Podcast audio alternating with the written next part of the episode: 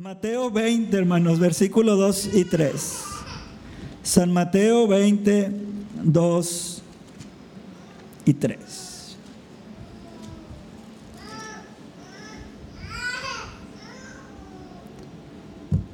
Mateo 20, 2 y 3. Amén. Y habiendo convenido con los obreros, hermanos, en un denario al día, Jesús está contando esta parábola de los obreros de la viña los envió a su viña, ¿verdad? A trabajar. Versículo 3 dice, saliendo cerca de la hora tercera del día, el dueño de la viña, hermanos, vio a otros que estaban en la plaza desocupados. ¿sí? Y el tema lo empezamos la semana pasada, se llama la inactividad es un estorbo en la vida cristiana. Y solamente vimos la introducción, hermanos, donde Pablo usa esta palabra de la palabra griega arjos, que significa inactivo, desocupado, ocioso, estéril y sin fruto, lo aplica a las mujeres de la iglesia, algunas mujeres de la iglesia primitiva y también a los cretenses, hermanos. ¿sí? Eh, los cretenses eran ciudadanos de Creta, de una isla, que tenían la mala fama de ser ociosos. Vamos a ver el punto número uno, hermanos. ¿sí? El creyente debe nutrir, hermanos, su alma con las virtudes de la vida cristiana. El creyente debe nutrir su alma con las virtudes de la vida cristiana. Vaya conmigo a la primera carta de Pedro, capítulo 1, versículo 3. Yo les pregunto, ¿son creyentes, hermanos? ¿Son salvos? ¿Son hijos de Dios?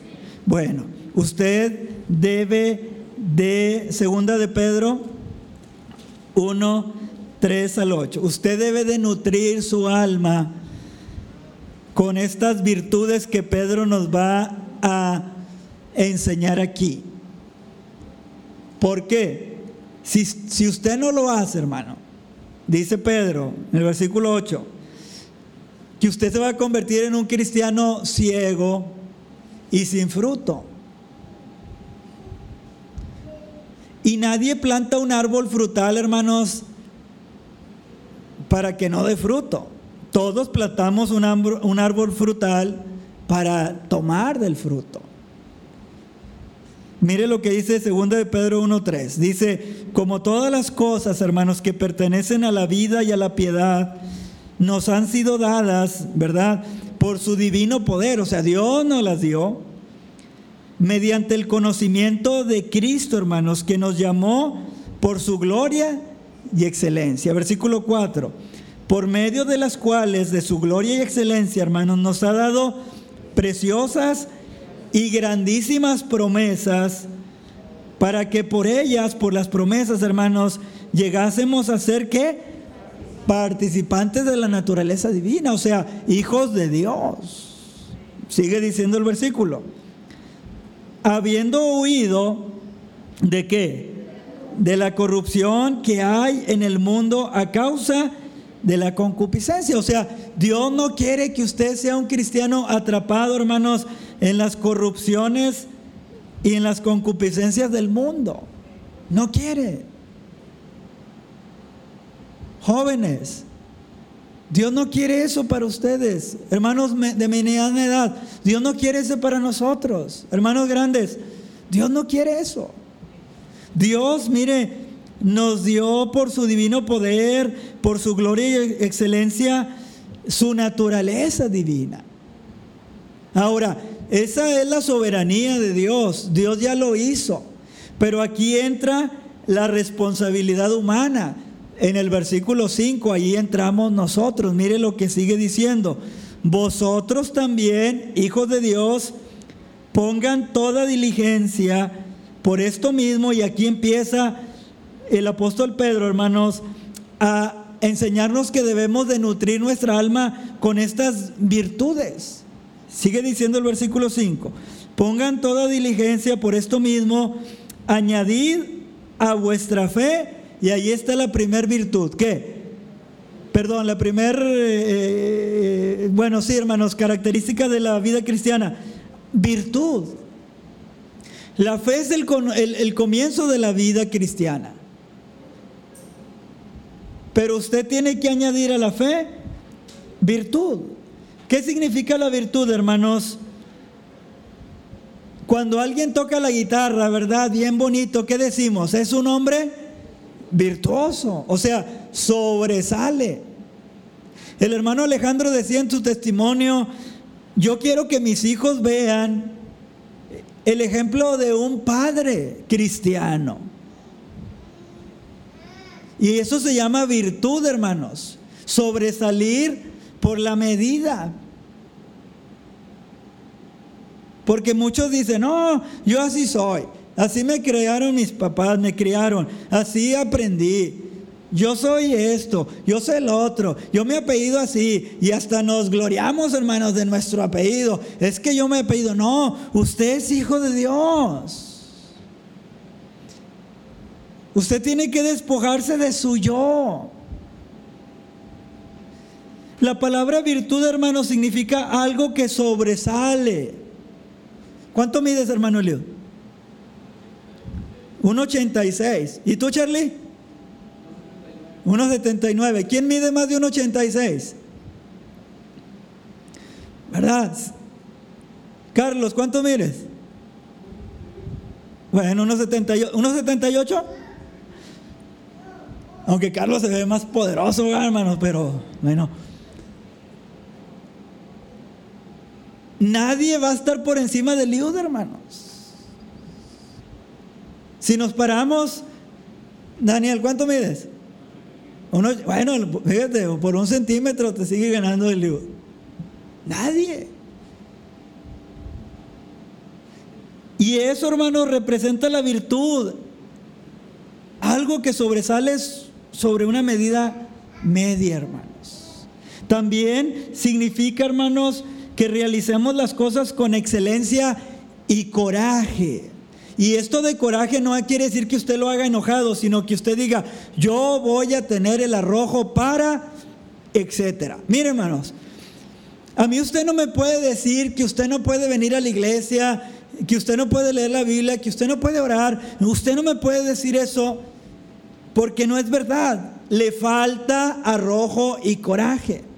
Si usted se propone y dice, yo voy a ir a la iglesia martes, martes, jueves y domingo, usted lo va a lograr. Porque mire, ¿dónde está Javi? ¿No está Javi? Bueno, lo iba a poner como ejemplo. Javi tiene que el sábado poner su puesto de hamburguesas, ¿verdad Charlie? Y si él dice, no, tiene una motivación, ¿cuál? Soy pobre, necesito el dinero. Hay una necesidad. Hermanos, es lo mismo. El problema es que nosotros no sentimos la necesidad o no la vemos y decimos, no, yo así puedo llevar la vida cristiana sin poner virtud. Pero un día se va a enfermar y entonces usted va a sentir la necesidad. Un día su hijo le va a salir con domingo 7, domingo 8 y domingo 9. Y usted va a sentir la necesidad. Un día su hijo no va a llegar a dormir y usted va a sentir la necesidad. Y esto lo digo, hermanos, porque yo pienso en mis hijos, como se los he dicho. Y yo con mi hijo David, que tiene 19 años, hablo y le digo, no quiero que vayas a salir con tu domingo 7. Porque así le voy a poner al niño, domingo 7.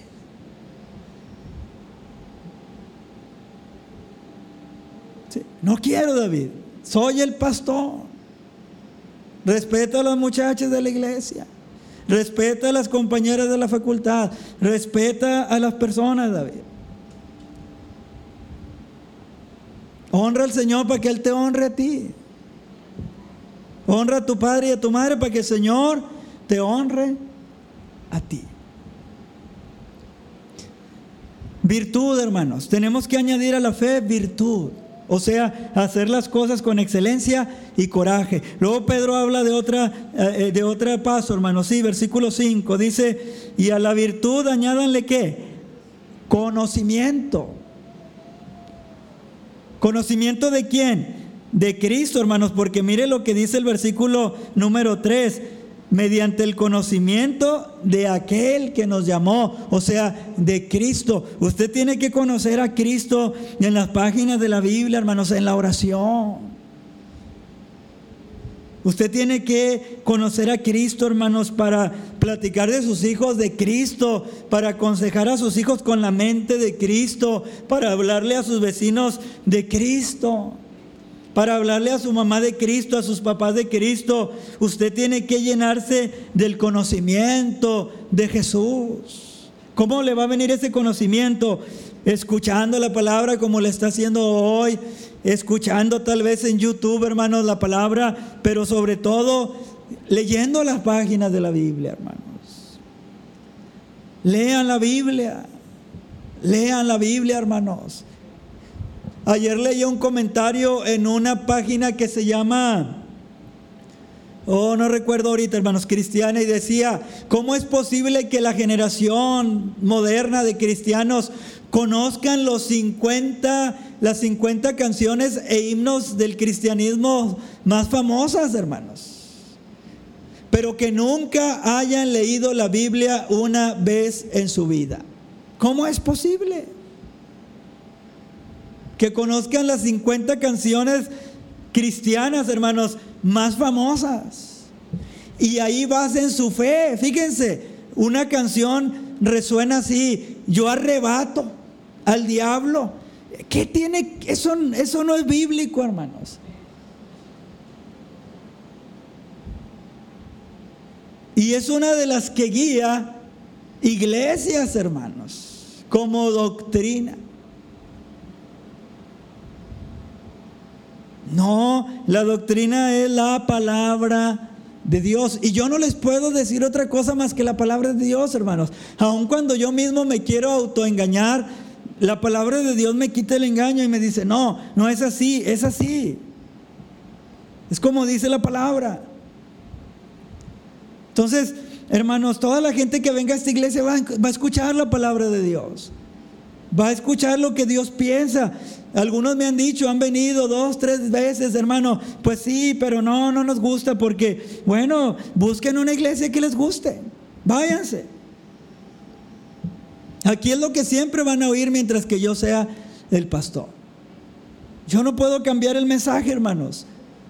No puedo, por el bien de mis hijos, por el bien de usted, por el bien mío, porque a mí Dios no me va a dar un premio por cuántos likes tengo en el Facebook ni por cuántos seguidores tengo en una red social. A mí Dios me va a dar un premio por cómo mantuve mi fidelidad a su palabra y a Él, hermanos. Eso es lo que me va a salvar a mí. ¿Sí? No hay otra razón. Conocimiento. ¿Qué quiere decir la palabra conocimiento, hermanos? Epignosis. Conocimiento por experiencia. Conocimiento para decidir rectamente.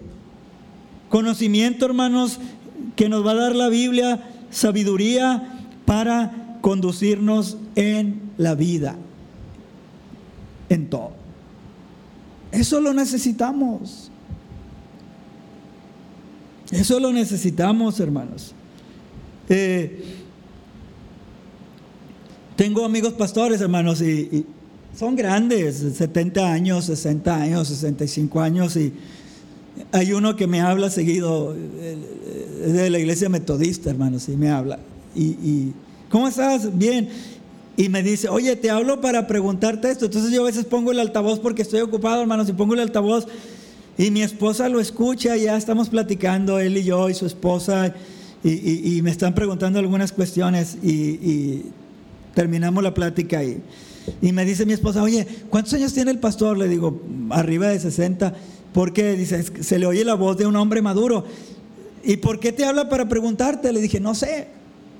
Pero siempre él me habla, hermanos, para consultar alguna cosa en su vida. Entonces a veces comemos juntos y le digo, oiga hermano Dani, ¿usted por qué? Si usted es un hombre Dice, no, siempre me gusta considerar lo que tú piensas de, de la palabra del Señor. Y yo también, hermano, lo considero a él un hombre muy sabio, porque cuando platico con él, tiene el conocimiento de las escrituras. Entonces, ¿a quién recurrimos, hermanos, cuando necesitamos consejo? A gente que tiene conocimiento, que conoce a Dios. Yo no voy a ir, hermanos, a meterme en una cueva de un lobo a, que me dé un consejo. Yo voy a ir a buscar hombres sabios, hombres, porque la Biblia dice, en la multitud de, consejeros que está la victoria, hermanos, está la victoria. Otra cosa que debemos de añadir, hermanos, versículo número 6. ¿Están ahí, hermanos? Segunda de Pedro 1.6 dice, y al conocimiento, dominio, no dice demonio propio, hermanos. Amén. Dice dominio propio, o sea, templanza.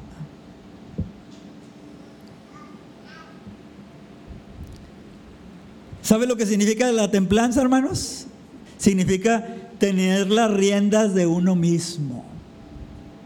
Autocontrol. Que nada te saque de tus casillas cristianas, ni el diablo, ni la enfermedad, ni el dolor, ni la prueba, ni el enojo. Eso se llama dominio propio, hermanos, autocontrol. Y usted y yo tenemos que ir orando por esto. Sí, Señor, dame primero virtud. Señor, dame conocimiento. Señor, enséñame a tener dominio propio. Son oraciones bien sencillas, hermanos. Bien oraciones bien simples, hermanos, de decirle al Señor esto, lo ocupo, lo necesito. Estoy dañando mucha gente con mi falta de dominio, estoy dañando a mi esposa, estoy dañando a mis hijos, tengo más relaciones personales en mi trabajo, siempre me despiden del trabajo. Le falta dominio propio. ¿Sí? ¿No, hermanos? ¿Verdad? Dominio propio. Eso dice ahí, añádanlo ustedes porque Dios ya hizo su obra. Eso lo tienen que trabajar ustedes en su carácter. Yo, hermanos, dominio propio. ¿Qué digo? ¿Qué veo? ¿Qué oigo? ¿Qué hablo? ¿Qué leo? ¿Qué no leo? Hermanos, están sucediendo cosas muy difíciles en la vida. ¿Sabe? Esta semana escuchaba en la tele que, que ya no les vamos a poder castigar a nuestros hijos. Que porque nos van a meter a la cárcel.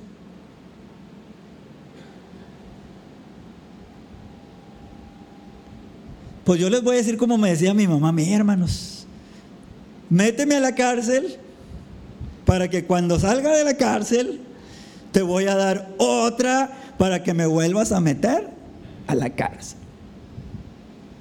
Eso es lo que, eh, hermanos, ¿y de quién son esas ideas? De nuestros honorables políticos.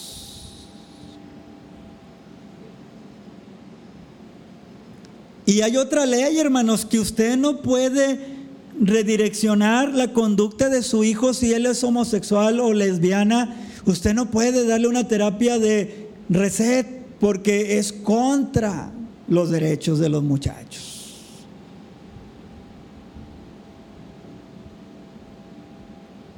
Eso opinan nuestros políticos. Pero eso no dice la Biblia, hermanos. La Biblia dice, estas cosas que yo te hablo, que estarán sobre tu corazón. Y tú se las enseñarás a tus hijos. Y luego la Biblia dice esto, la vara que de la corrección es para el muchacho necio. Eso dice el Señor. Hermanos, nosotros necesitamos aprender la palabra del Señor. ¿Por qué? Porque estas cosas las tenemos que ir pidiendo a Dios. Porque el mundo cada día va peor. El mundo cada día va peor, hermanos. Peor, peor, peor. Nos quieren quitar la autoridad de nuestros hijos. ¿Sabe, hermano? El diablo ya nos declaró la guerra a la familia abiertamente. Ya él va sobre la familia. Usted nada más vea el, el catálogo de las películas de Netflix, hermanos. Usted mírelo. Y lo que ellos alaban, alaban las drogas, alaban el alcohol, alaban la música sucia, alaban la mala sexualidad, alaban la homosexualidad, alaban el lesbianismo, blasfeman, hermanos, el cristianismo, lo ridiculizan. Yo no entiendo, hermanos, sinceramente, y se lo comentaba el hermano Eliud, cómo hay gente que puede seguir youtubers, hermanos, que tienen un léxico bajísimo, hermanos que a mí mi mamá no me permitiría, me permitiría mi madre, hermanos, poner un video de un youtuber por sus malas palabras. Y de hecho yo en mi casa no lo permito, hermanos. Pero tienen un lenguaje, hermanos, un léxico bajo. Y hablan pestes del cristianismo, hermanos. Y yo no sé cómo nosotros decimos que queremos ser como ellos. Yo no, hermanos, opino así. Yo creo que esa gente es basura. Como ellos dicen del cristianismo, que es basura, yo opino lo mismo y con la autoridad de la palabra. Son basura para mi alma y para mi familia. Y no me importa, hermanos, que tengan 50 millones de dólares en el banco. Yo no los tengo, ni un millón de pesos tengo, no me importa. Son basura. Y llenan la mente de basura. Así, hermanos. Porque no puede ser posible. Es más, debería de haber una regulación como antes en la televisión. No se podían decir malas palabras, hermanos. Había algo que regulaba burlas, malas palabras, chistes de doble sentido. Eso era prohibido, hermanos, antes. Yo sé que van a decir que vivo en la edad de piedra. No vivo en la edad de piedra. Tengo una mente, hermanos, capaz, pero entiendo que eso daña a la sociedad.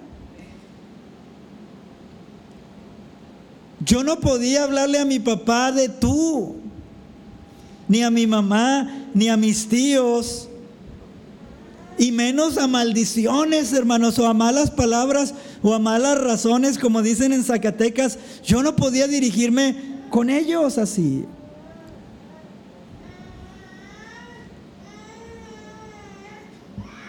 Entraba mi abuelo, hermanos, y yo tenía que besarle la mano. Mi abuelo José Martínez. Tenía que besarle la mano.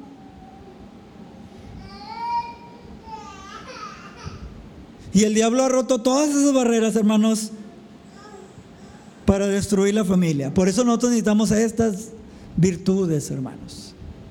Fe, virtud, virtud, conocimiento, conocimiento, dominio propio. Vamos a la cuarta, hermanos, rápidamente.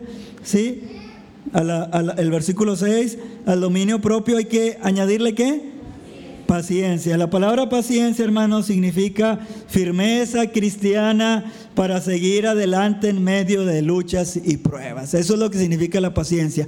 Firmeza cristiana para seguir adelante en medio de las luchas y pruebas. Levanten las manos todos los que tengan luchas y pruebas, hermanos. Todos necesitamos la paciencia, hermanos todos. Hermano, no confunda. Paciencia no es pachorrudez. No, eso no es. Eso no es. Paciencia es sabiduría para decir, aunque el diablo se enoje, yo voy a seguir adelante. Siguiente virtud, hermanos. Versículo número 7. Bueno, el, el, versículo 6, perdón. A la paciencia hay que añadirle qué? Piedad. ¿Qué significa la palabra piedad? Fíjese bien, hermanos, lo que significa la palabra piedad. Piedad en la Biblia, hermanos, significa adorar a Dios correctamente. Ese es un hombre piadoso, que adora a Dios correctamente, pero que ama correctamente a sus semejantes. Porque mire, hermano, si usted solamente, no, yo adoro a Dios, pero a mí me cae mal hermano Eliud, usted solamente es un religioso. Usted no es un hombre piadoso. La piedad tiene dos direcciones, como la cruz. La cruz tiene un travesaño, ¿verdad, hermanos? Y uno hacia arriba. Porque la cruz nos indica, nos indica la piedad. Yo debo de adorar a Dios correctamente pero debo de adorar a mis hermanos, mis prójimos, correctamente.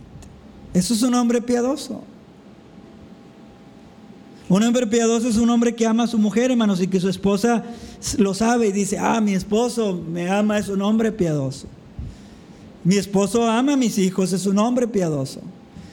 El patrón suyo, su jefe inmediato va a decir, es un hombre piadoso, no roba, llega temprano, se va a su hora, es un hombre piadoso. No llega borracho. Su madre dirá, mi hija es una hija piadosa, un hijo piadoso. Teme a Dios, lo adora correctamente y ama a sus prójimos. Ahora, hermanos, escuche bien esto. Yo no le estoy hablando de perfección, porque la Biblia nunca enseña a cristianos perfectos pero sí enseña cristianos perfeccionables, o sea, que vamos madurando. ¿Sí? Mire, Noé, hermanos, un hombre justo, caminó con Dios, pero tuvo un resbalón, un día se embriagó, pero eso no le quita lo que él es. Abraham, un hombre justo, temeroso de Dios, un día se resbaló, se regresó a Egipto y tuvo un hijo con Agar. Pero eran hombres que eran piadosos, hermanos, que querían adorar a Dios correctamente y amaban a sus prójimos, y a sus semejantes. Luego habla de otra, eh, de otro, de otro escalón, hermanos, del apóstol Pedro, versículo 7. Ahora sí, dice, añadan a la piedad que ¿Qué significa afecto fraternal? Viene de la palabra Filadelfia, que significa amor por mis hermanos.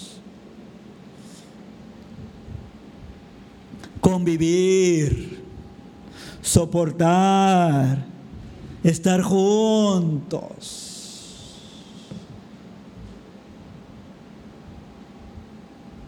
Sí, hermanos. Hermanos, ¿cuántos jóvenes contaron el domingo que pasaron a cantar aquí?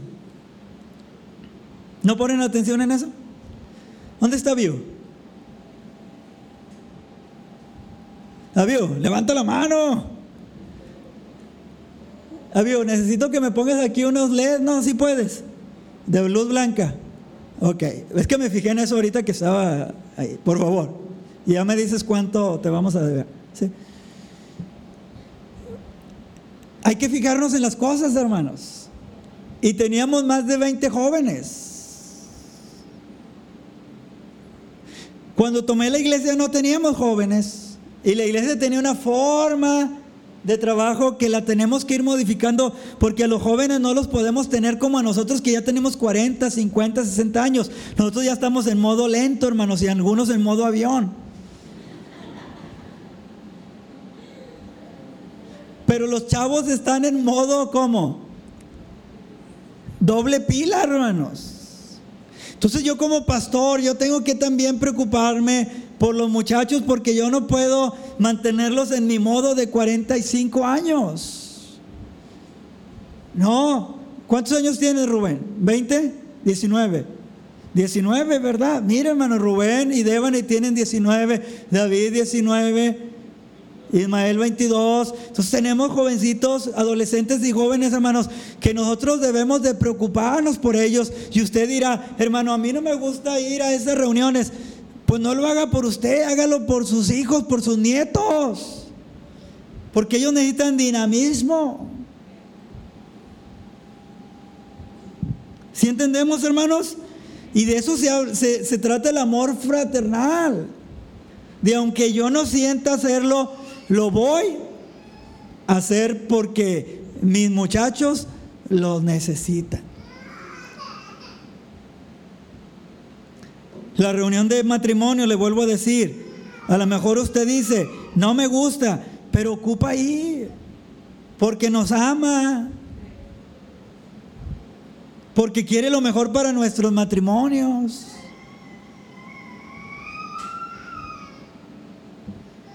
Pero no diga, no, no voy a ir porque no tienen que hacer. No, hermanos, si supiera cuánto que hacer tenemos.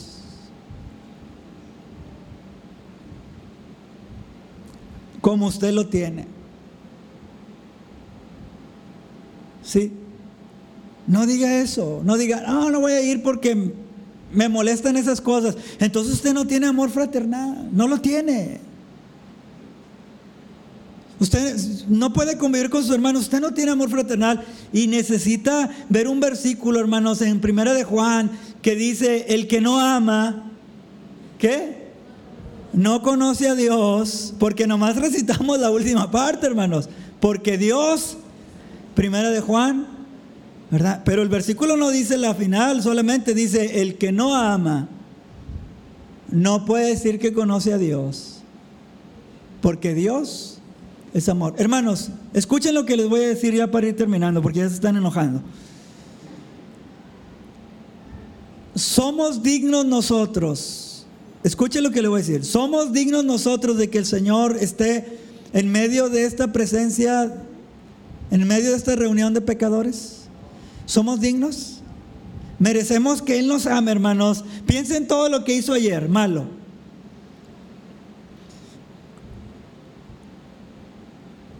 ¿Sí? Piensen en la carrilla que les dimos a los rayados ayer. Eso me, me redarguye en mi corazón, hermano, no crean. Y, y oren, y, gracias que están orando por mí para que el Señor me controle, hermano, porque es digno, es digno el Señor estar aquí, hermanos, siendo nosotros lo que somos. ¿Verdad que no? Él podía decirnos, estos no se merecen que yo esté ahí con ellos, yo soy santo. Pero mira hermano, Él nos ama tanto que se digna a visitarnos. Y así debe de ser usted y debo de ser yo. Mis hermanos se van a reunir y yo debo de estar ahí con ellos. Eso es amor fraternal. Y la última, el último escalón, hermanos. Sí, por favor. Versículo número 7. Y añadan al afecto fraternal ¿qué? Amor. Esa palabra es la palabra ágape, que significa el amor de Dios, hermanos, como está descrito en 1 Corintios capítulo 13, que todo lo puede, todo lo soporta, no se goza de la injusticia, no tiene envidia, no busca lo suyo, no guarda rencor, etcétera, etcétera, etcétera. Ese es el amor perfecto, hermanos, de Cristo. Si usted quita la palabra amor, hermanos, en 1 Corintios capítulo 13, versículo del 4 al 8, si quita la palabra amor y pone la palabra Cristo, todo va a corresponder. Cristo es sufrido, Cristo es benigno, Cristo no tiene envidia, Cristo no es jactancioso. Pero si usted pone su nombre o el mío ahí, no va a quedar. Rodolfo es todo lo soporta, no es cierto, todo lo puede, no es cierto.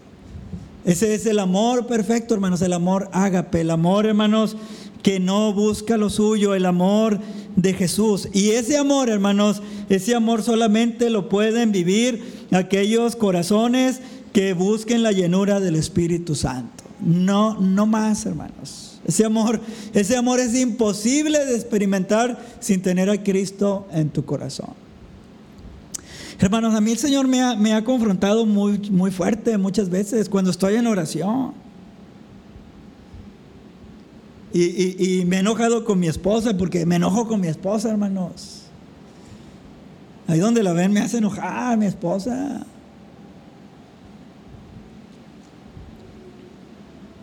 Y cuando estoy orando y el Señor me dice, tú dices que me amas. Y sí, y, sí, cierto, Señor, te amo. Y sí, sí, acepto.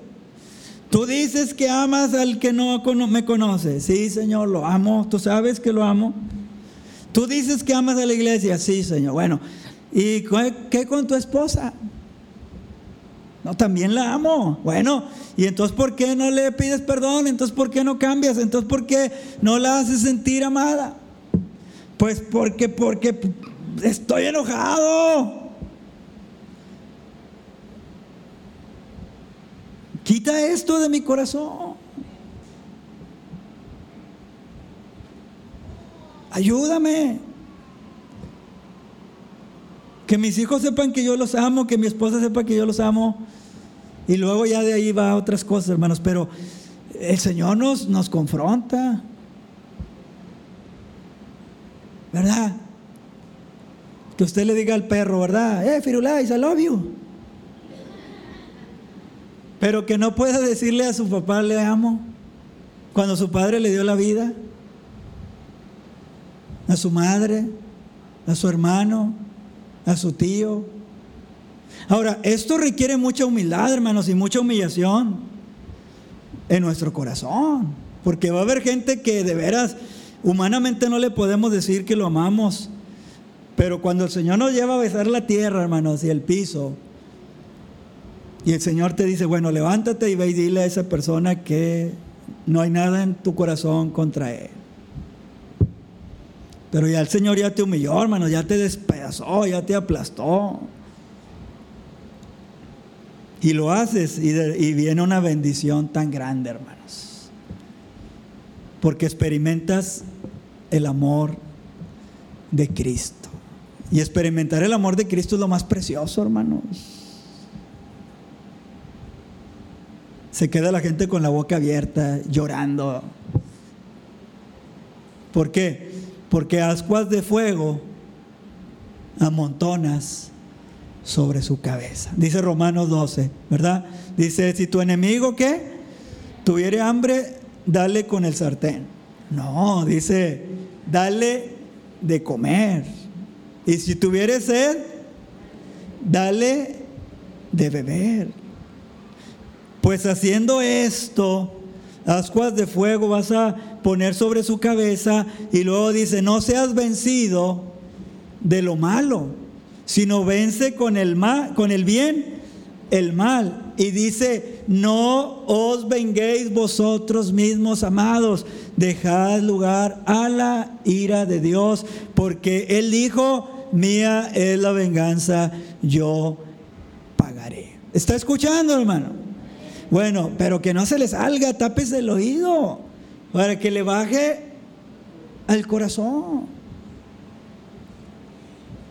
Ese es el amor ágape, cuando Dios te humilla y te dice, vas a hacerlo porque vas a hacerlo. Y hágalo, hermano, porque yo sé que Dios nos está hablando, hágalo. Y una libertad gloriosa va a venir a su vida. Y la enfermedad se le va a ir. Y la amargura se le va a ir. Y la artritis se le va a quitar. Y la gastritis se le va a quitar. Y la itis se le va a quitar. Todo lo que tenga que ver con itis, hermanos. Porque a veces eso es por falta de perdón, hermanos. Y de disfrutar el amor de Cristo que excede todo conocimiento. Yo sé que están diciendo en su corazón, no puedo. No, usted no va a poder. Se lo estoy diciendo. Usted no va a poder. Yo le he dicho al Señor esto. Yo no puedo, Señor. Estoy enojado. Estoy molesto por lo que me hicieron. Me duele en mi corazón, en mi alma. Yo no puedo. Pero el Señor me dice, tú no puedes. Pero yo te voy a ayudar. Levántate. Hazlo.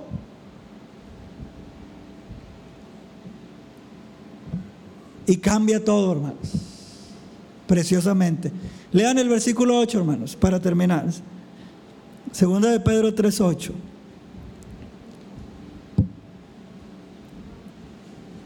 ¿Qué dice? Porque si estas siete virtudes están en ustedes, ¿qué más?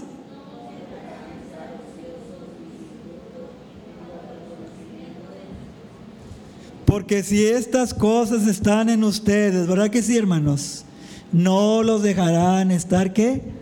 Ociosos y sin fruto. En cuanto al conocimiento de nuestro Señor Jesucristo. Pero dice el versículo que sigue. Pero el que ha olvidado estas cosas, ¿verdad que sí? Tiene la vista muy corta, es ciego, se ha olvidado de qué? De purificación de sus antiguos, o sea, está en camino a la apostasía, abandonar el cristianismo, abandonar la iglesia y a ir en pos, hermanos, de lo que veíamos en el versículo 4, de la concupiscencia y la corrupción del mundo. Y es por la dureza del corazón, hermanos. Yo no me presento delante de ustedes como el dechado, hermanos, de, de perfección. No, me presento delante de ustedes como el ejemplo de un hombre tan necesitado de Dios como ustedes, hermanos. Sí. Y les cuento esto, ¿verdad?